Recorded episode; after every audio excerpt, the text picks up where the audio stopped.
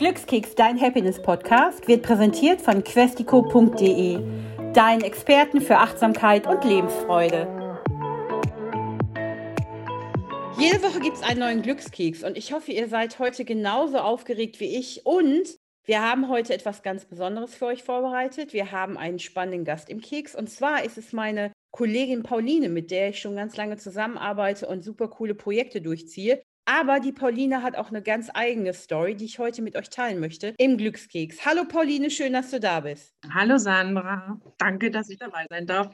Pauline, warum ich mich ganz besonders heute freue, dass du da bist, ist, dass wir ja nicht nur zusammen arbeiten, du bist ja bei uns im Team und treibst ganz viele tolle digitale Projekte voran, sondern du hast auch eine ganz spannende Geschichte, über die ich heute mit dir reden möchte.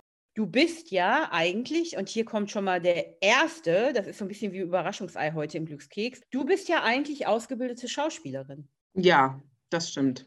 Aber nicht praktizierend, leider. Das war immer lange mein Traum, Schauspiel zu studieren. Und diesen Traum habe ich mir erfüllt. Aber mit Business und Geld verdienen, vor allem als Mutter, ist es einfach kein Job, der immer was reinbringt. Ne? Und deshalb ist einfach Schreiben mein zweites Standbein und auch ein sehr geliebtes von mir. Ich habe auch meinen eigenen Blog, wo es auch so ein bisschen um so Mama-Themen geht. Ich bin einfach froh, dass ich jetzt meinen Job auch gefunden habe, der vor allem mich als Mutter gut supportet. Und deshalb passt das ganz gut. Aber das heißt nicht, dass ich keine Projekte mache als Schauspielerin. Da bietet sich immer mal was an. Aber mit Kind ist das einfach nicht immer so leicht.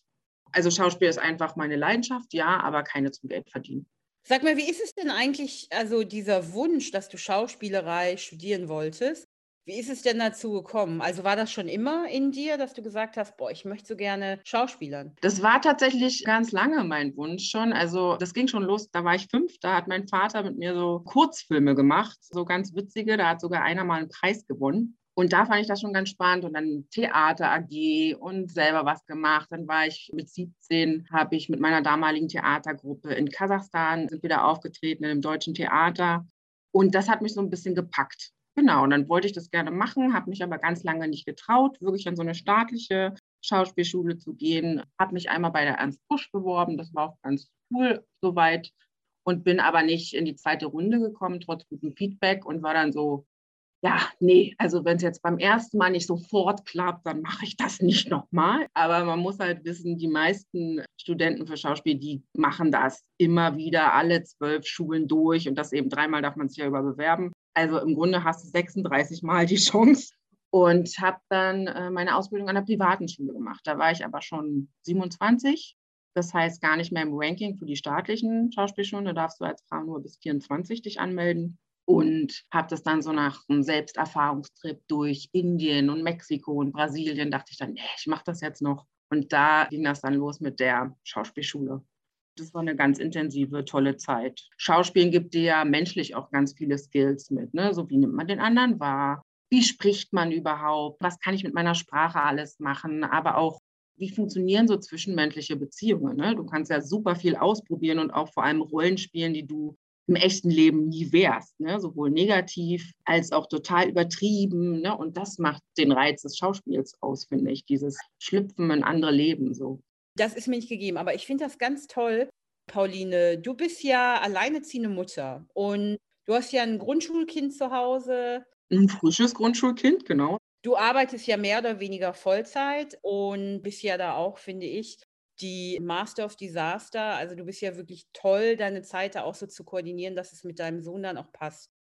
Aber wie ist das eigentlich für dich als alleinerziehende Mutter? Also es gibt ja wahnsinnig viele Dinge, die du machen musst. Du hast deinen Job, du hast ähm, deine Hobbys, Freunde, dein Kind, dein Leben, den Haushalt. Also wie macht man das? Na, das ist natürlich immer eine Herausforderung, ne? weil klar, wenn man alleine ist, ist das Kind und die Arbeit erstmal an erster Stelle. Nicht immer bewusst. Also ich gehe auch gerne raus und habe gerne Freizeit, aber das kommt halt immer zuerst. Das heißt, wenn ich ein besonderes Event machen will, mal feiern gehen will, das muss ich mir halt lange organisieren. Ne? Das ist auch immer die Challenge, finde ich. Wenn andere eben sagen, ey, heute treffen wir uns alle in der Bar, komm mal mit, das geht dann für mich eben nicht. Und gleichzeitig finde ich, man wächst an den Aufgaben trotzdem so. Also die Zeit, die ich mit meinem Sohn verbringen kann, die ist ja auch unglaublich wertvoll, weil wir halt sehr viel voneinander lernen. Aber ich finde natürlich, also generell für Eltern, muss ich auch mal sagen, aber eben auch, wenn man alleinerziehend ist, es sind halt zwei Jobs. Ne? Du hast tagsüber den einen Job und nachmittags geht es dann weiter mit äh, Belustigung, Essen machen, ins Bett bringen.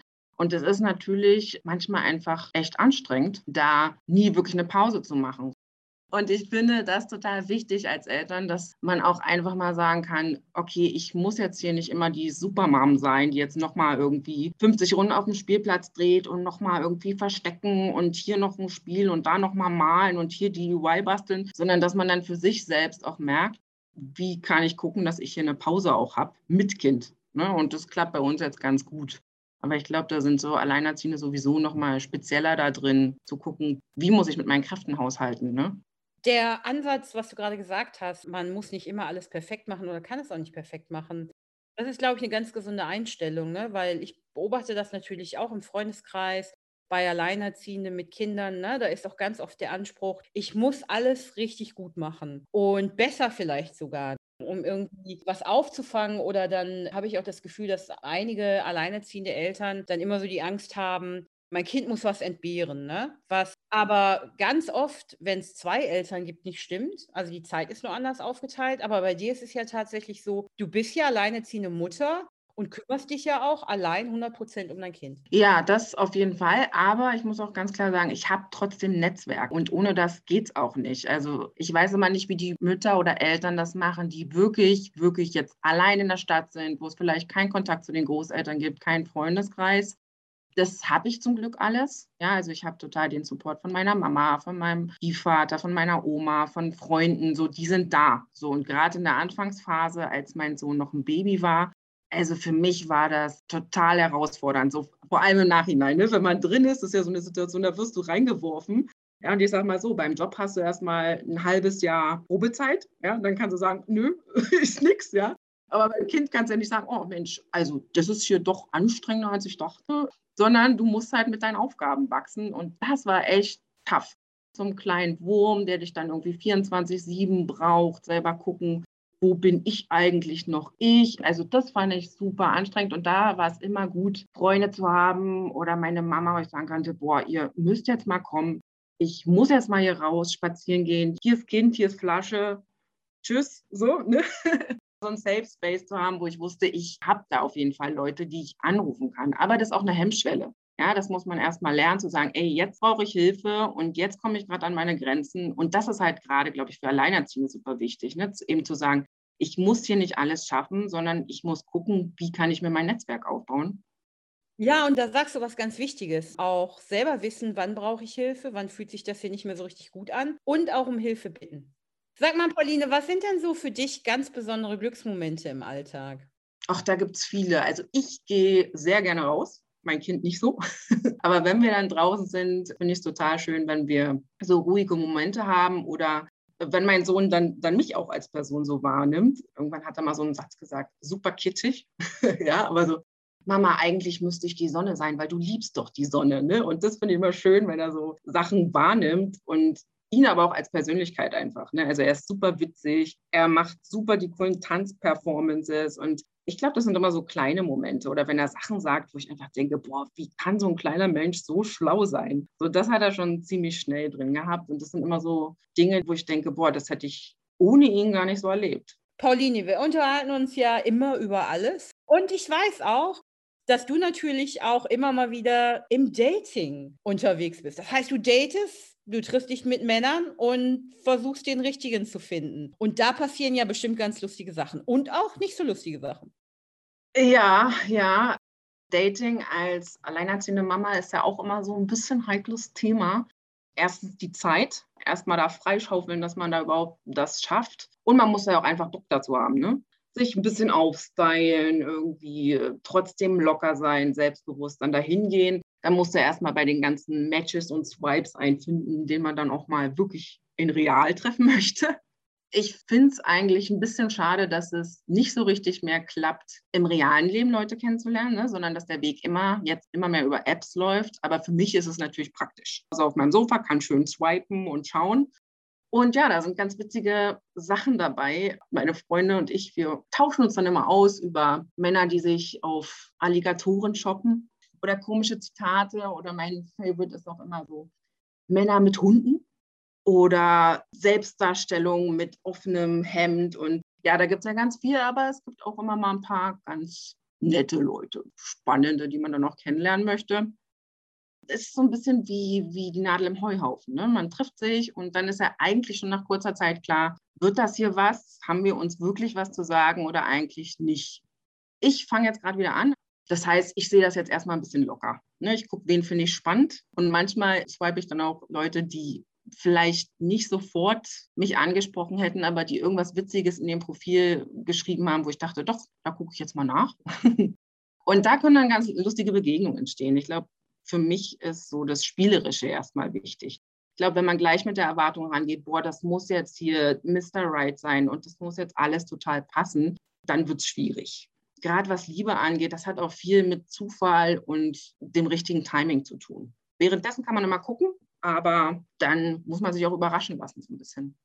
Das ist ja auch so, wie will ich mich da darstellen. Aber mein Top-Favorite, mein absoluter Top-Favorite, sind natürlich Männer, die sich mit nacktem Oberkörper vom Badezimmerschrank fotografieren. Ja, am besten noch mit Handy davor und was ich auch ein bisschen nervig finde, so diese Urlaubsbilder. Hier war ich in Dubai und hier war ich klettern in den Bergen und hier bin ich beim Yoga auf meinem Sub und hier bin ich vor meinem selbst ausgebauten Camper so, du musst ja nicht jetzt alles reinbrettern. Ne? Zeig mir einfach, wer du bist und dann gucken wir, ob es passt. Aber du musst ja hier jetzt nicht alles reindonnern. Ehrliche Profile auch echt besser als diese ganzen beschönigten, am besten noch mit Photoshop bearbeiteten Dinger. Ey, das ist ja der Worst Case, diese Filter. Wenn da jemand durch die Tür kommt, der so komplett anders aussieht als sein Foto, wird schwierig. Aber wenn du jetzt so mal jemanden geswiped hast und es kommt dann zum Dating, was ist denn so das absolute No-Go für dich beim Date? Also ich glaube, schwierig ist schon mal, wenn so ein Gespräch nicht richtig ins Rollen kommt. Ja? Wenn ich so das Gefühl habe, ich muss demjenigen alles aus der Nase ziehen. Ja, eine Freundin von mir, die hat irgendwann mal den Code für sich entwickelt, ich gebe dem eine Stunde und wenn es dann schön wird, okay, aber länger nicht. Und ich glaube, das würde ich jetzt auch machen, weil dann denkt man, oh nee, und vielleicht muss er erstmal warm werden. Äh. Und manchmal auch echt enttäuschend, wenn man sich zum Beispiel super geschrieben hat. Das war total locker, vielleicht auch ein bisschen schon mitgeflirtet drin. Und dann sitzt man sich gegenüber und denkt so, boah, ich bin jetzt hier gerade beim Bundesamt im Vorstellungsgespräch. Dann ist schon mal irgendwie der Ofen aus, ja. Oder wenn klar ist, der möchte eigentlich nur ins Bett. So, dann denke ich, nee, also bevor ich dich nackt sehe, möchte ich auch wissen, ob du was in der Birne hast. Worst case, natürlich auch, du siehst anders aus als auf deinem Profil. Ja, wenn du sagst, du bist 1,90 und du bist kleiner als ich, ich bin 1,60, haben wir auch schon mal ein Problem. 35-Jährige, die dann aussehen wie 60, auch schwierig. Also da habe ich auch viele Sachen schon erlebt. Ich muss aber sagen, ich bin immer noch ein bisschen nett. Also selbst wenn ich sofort weiß, der dreht sich um und ich denke, oh mein Gott, auf gar keinen Fall, unterhalte ich mich trotzdem mit dem, weil dann interessiert mich auch die Lebensgeschichte. Das ist dann so ein bisschen wie, ja, wie so eine anthropologische Studie, ja. Da hatte ich auch mal einen Typen, also ging von ganz vielen Aspekten gar nicht. Und der hat dann auch erzählt, ja, er ist jetzt seit 15 Jahren. Und da dachte ich, mhm, ja, okay. Und trotzdem war es aber spannend, mit dem sich zu unterhalten. Einerseits, ja, ich habe ein Zeitlimit und muss dann auch irgendwann sagen, stopp. Und andererseits, ein bisschen Zeit muss man den Leuten ja auch geben, weil jeder hat irgendeine Geschichte zu erzählen. Aber das ist ja auch, was du eingangs gesagt hast, so schwierig geworden vor ein paar Jahren, also vor den Apps oder wenn man ein bisschen jünger war und mehr Zeit hatte, dann hat man sich halt auf Partys kennengelernt oder im Club oder so und du bist irgendwie jedes Wochenende in den gleichen Laden gegangen. Und das würde ich mir manchmal auch sehr wünschen, dass man sich einfach so im normalen Leben kennenlernt, weil ich glaube, dann sind so ganz viele Filter, die man in so Apps hat oder auch im Kopf über diese App, die sind dann gar nicht existent, weil man kommt dann so ins Gespräch und dann merkt man so, oh, eigentlich ganz cooler Typ. Ja, total. Aber das gibt es jetzt aber auch wieder, dass mehr so auf Live-Kennenlernen-Dinger gesetzt wird. Ne? Also, dass man sich schon trifft. Alle wissen, okay, alle sind Singles und wir treffen uns hier jetzt nicht einfach so. Aber da gibt es sogar jetzt so Kulturevents, wo gesagt wird, hey, wer Bock hat auf Theater, lasst uns alle treffen und dann gucken wir mal. Und das finde ich auch ganz spannend.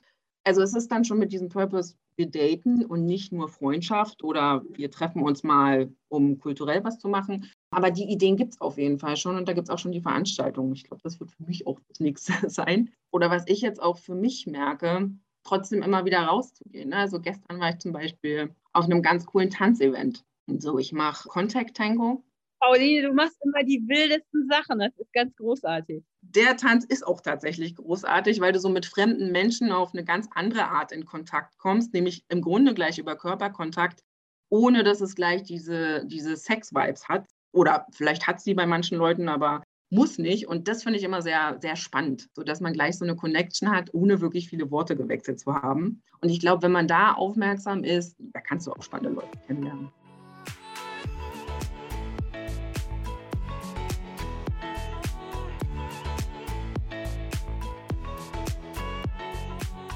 Ich bin mir auch sicher, dass es am einfachsten ist, wenn man dahin geht, wo es Menschen gibt, die sich auch für ähnliche Dinge interessieren.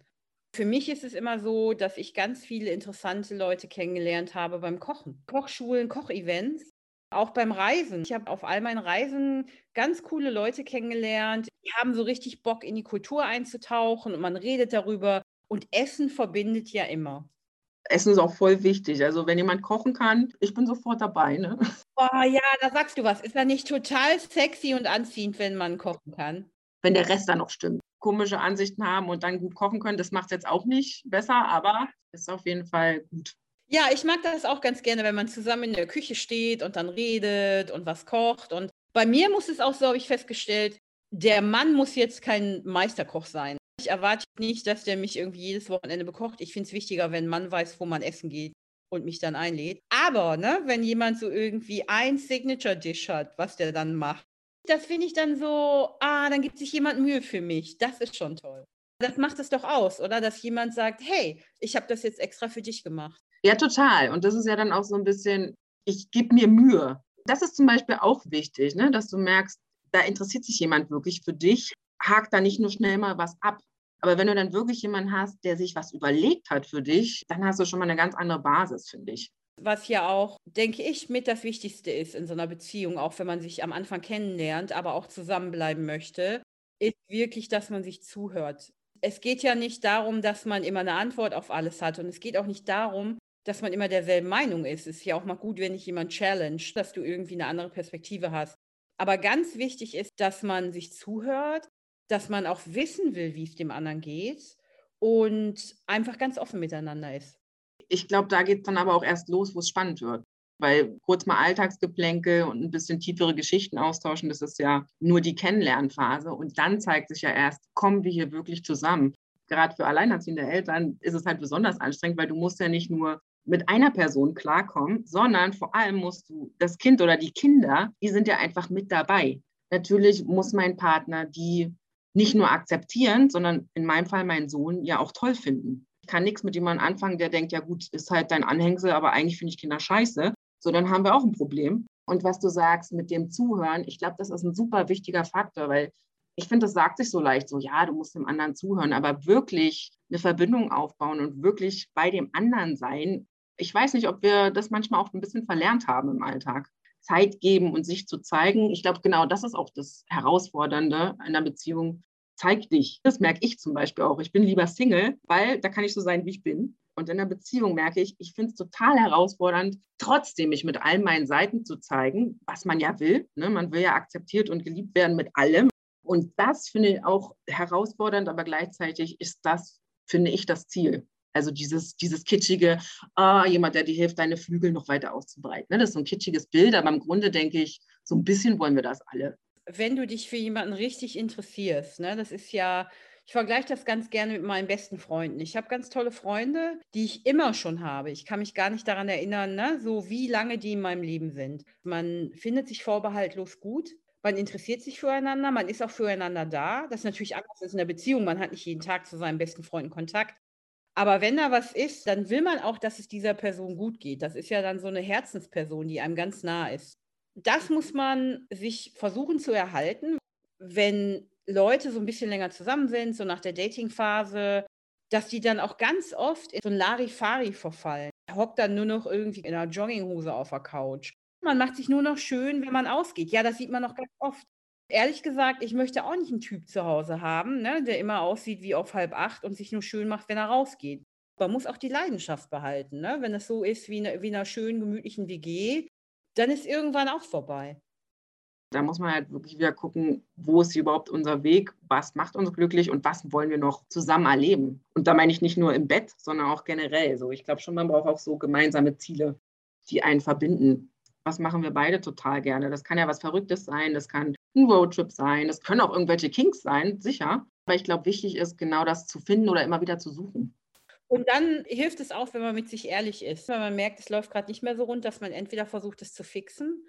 Und wenn nicht, dass man dann irgendwann aber auch den Arsch in der Hose haben muss und sagt, ey, nee, das passt jetzt nicht, ne? Oder ich liebe dich einfach nicht mehr oder ich spüre da nichts. Und das ist auch völlig in Ordnung, weil was ich mir immer in solchen Momenten, wenn es mit so einem Date nicht gut läuft, ist einfach, das ist hier meine Lebenszeit. Und da muss ich aber sagen, gerade als Single-Mutter habe ich das noch viel mehr gemerkt. Also meine Bullshit-Toleranz, die ist sehr viel geringer geworden. Ja, also ich merke sehr viel stärker, okay, das passt hier nicht mehr. Ne, das kann natürlich behindernd sein im Sinne von, ich mache nicht mehr jeden Scheiß mit, aber manchmal kann es eben gerade gut sein, auch zu wissen, okay, das sind meine Werte die habe ich jetzt zum Beispiel viel klarer. Und das geht für mich und das absolut nicht mehr. Ne? Und wenn du dann als mein Partner da immer drüber geht, dann ist halt bei mir sehr schnell die Grenze erreicht, wo ich sage, ja gut, wir kommen auch ohne dich klar. Das hat man sich halt bewiesen. Oder ich, mir oder generell Single-Eltern.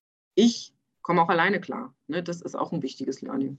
Das ist so ein schöner Satz, Pauline. Und das ist auch so eine Offenbarung und Selbsterkenntnis, zu sagen, ich komme auch ohne dich klar. Oder wir in deinem Fall ja mit deinem kleinen Sohn. Wie machst du das eigentlich, dass du so einen neuen Mann deinem Kind vorstellst? Ich muss sagen, wenn ich wirklich Gefühle für jemanden habe, dann möchte ich ja auch öfter mit dem Zeit verbringen. Und da kommt wieder der Faktor rein, ich habe nicht alleine so viel Zeit. Das heißt, bei mir war es dann relativ schnell, dass man so vorsichtige Situationen geschaffen hat, meistens draußen. Ne? Man ist zusammen mal am See gewesen und dann kam der neue Mann dazu. Ja, und dann hat man geguckt, so können wir hier irgendwie miteinander agieren, können wir was spielen, findet sich da ein Weg. Und das hat meistens aber ganz gut geklappt. Also ich hatte noch, noch nie einen Partner, mit dem mein Kind so gar nichts anfangen konnte und wo so ganz lange eine Hemmschwelle war. Also für den anderen Partner ist es ja auch immer eine Challenge. Die wollen ja auch, dass das Kind sie toll findet, ja, weil wenn du jemanden liebst, dann willst du natürlich auch, dass das Kind dich toll findet, weil du weißt, das ist jetzt alles oder nichts. Ja, entweder findet mich dieses Kind toll oder die Frau oder der Mann ist weg diese äh, neuen Partner dann auch in den Alltag zu integrieren. Und wie gesagt, ich wollte das dann auch relativ schnell, weil mein Alltag ist halt mit Kind. Ich habe nicht so viele Einzelzeiten, wo ich sagen kann, ja, wir sehen uns jetzt zwei, dreimal die Woche allein. Das geht bei mir nicht. Das ist halt auch ein bisschen die Herausforderung. So, wie viele Partner stelle ich meinem Kind überhaupt vor? Ne, weil irgendwann ist ja auch mal Overload, ja, wenn da immer Mutti mit einem neuen Typen ankommt, geht halt auch nicht. Aber er sagt schon ehrlich, wenn er was gut findet und was nicht. Also wir reden da auch viel drüber. Du hast das ganz am Anfang vom Glückskeks gerade gesagt. Für dich sind ja zwei Dinge wichtig.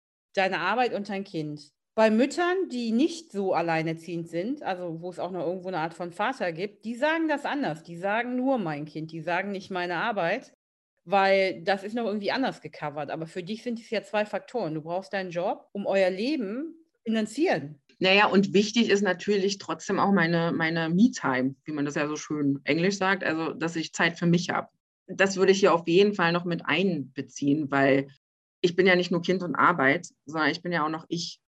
Und natürlich gucke ich, dass ich, während ich mit meinem Sohn zusammen bin, dass wir auch viele schöne Erlebnisse zusammen haben. Ne? Also wir waren jetzt erst im Urlaub und dann gucke ich natürlich, dass er auch aussuchen kann und ich nicht immer entscheide, wo es jetzt hingeht. Gleichzeitig manchmal entscheide ich dann auch, weil ich habe halt keinen Bock, jeden Tag auf dem Spielplatz rumzuhängen. So, was passt zu mir, was passt zu dir und wie kommen wir da zusammen? So, und manchmal, wenn ich ihn dann halt mit einem Eis ködern muss, damit er mit mir durch den Wald läuft, ja, dann ist das halt so.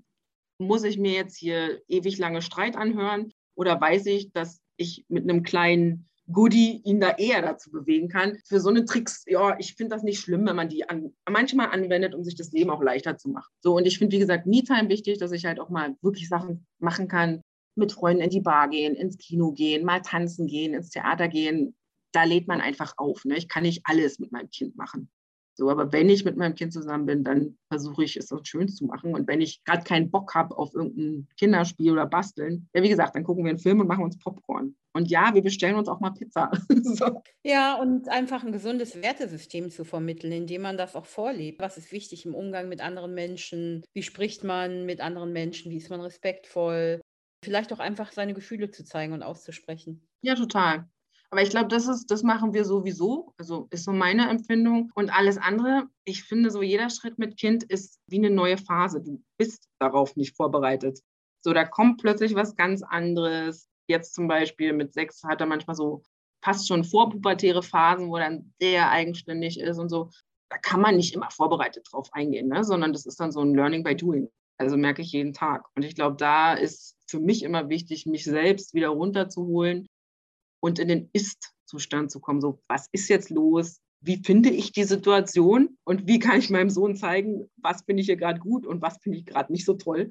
Im Grunde wie in jeder Beziehung, man lernt miteinander. Wobei du das ja, wenn du das so schön erklärst, dass es ja, man ist nicht vorbereitet, dass es bestimmt so ganz viele Wow-Momente gibt, dass du denkst, was war denn das jetzt? Ja, die gibt es auf jeden Fall. Also in jedem neuen Lebensjahr im Grunde fast schon, kann sogar sagen, jetzt halbjährig. Gut, wenn die ganz klein sind, da hast du ja fast jede Woche einen neuen Wow-Moment. ja, es ist halt, die werden eigenständige Menschen und die haben ihren eigenen Kopf, die kriegen mit, was sie bei dir machen können und was nicht. Kinder sind ja auch wie Schwämme. So, wenn du dann einmal ein blödes Wort sagst, dann sitzt das. Kannst du dir das selber an die eigene Nase fassen? Ja, ist blöd. Wenn du halt vor deinem Kind die ganze Zeit Scheiße sagst, dann brauchst du dich nicht wundern, wenn dein Kind dieses Wort dann weiterträgt. Das ist halt auch so ein Achtsamkeitsmoment. Ne? Wie rede ich eigentlich?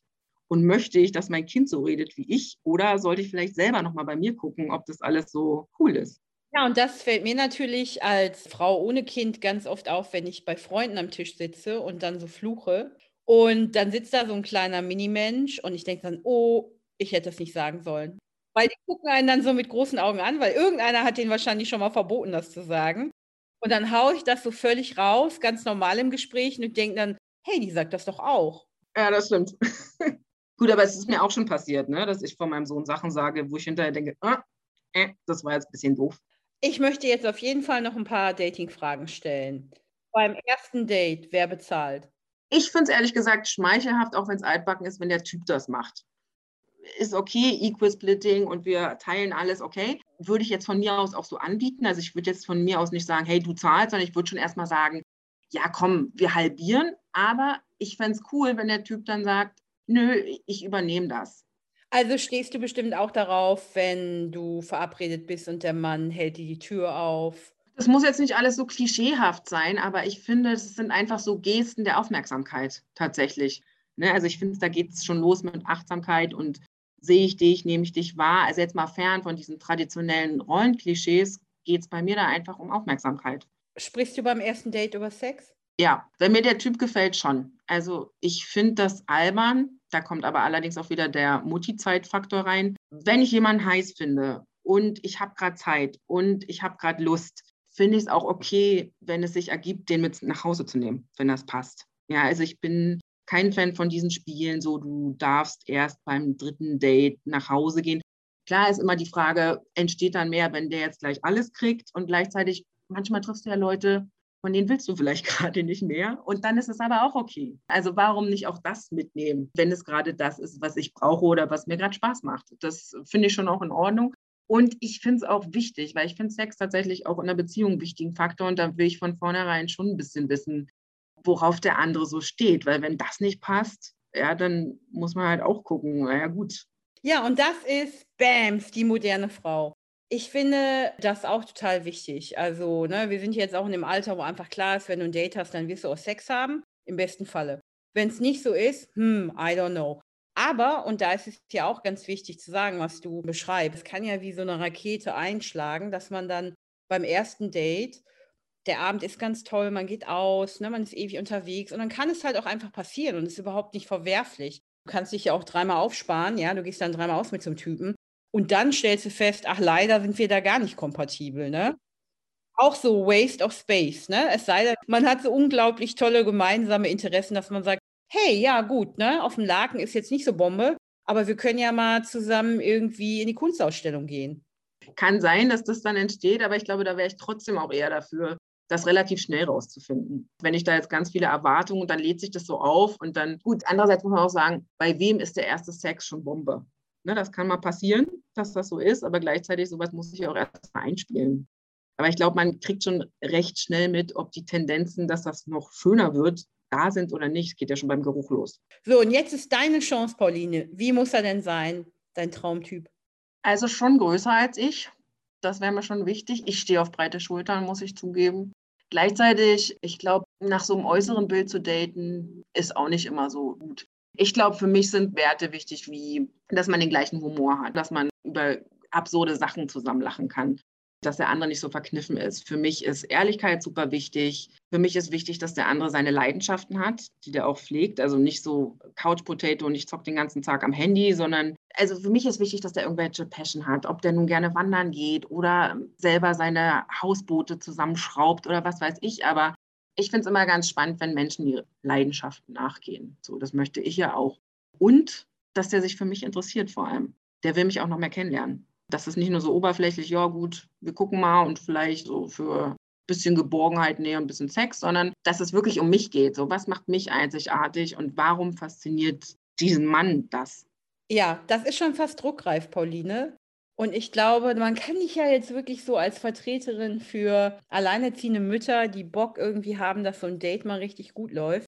Und wenn ich jetzt jemanden wüsste, der zu dir passte, dann würde ich da direkt deine Telefonnummer weiterreichen. Und ich würde mich jetzt freuen, wenn einer der Glückskeks-Hörer sagt, boah, ich habe da einen mega coolen Podcast gehört und die Pauline, die musst du treffen.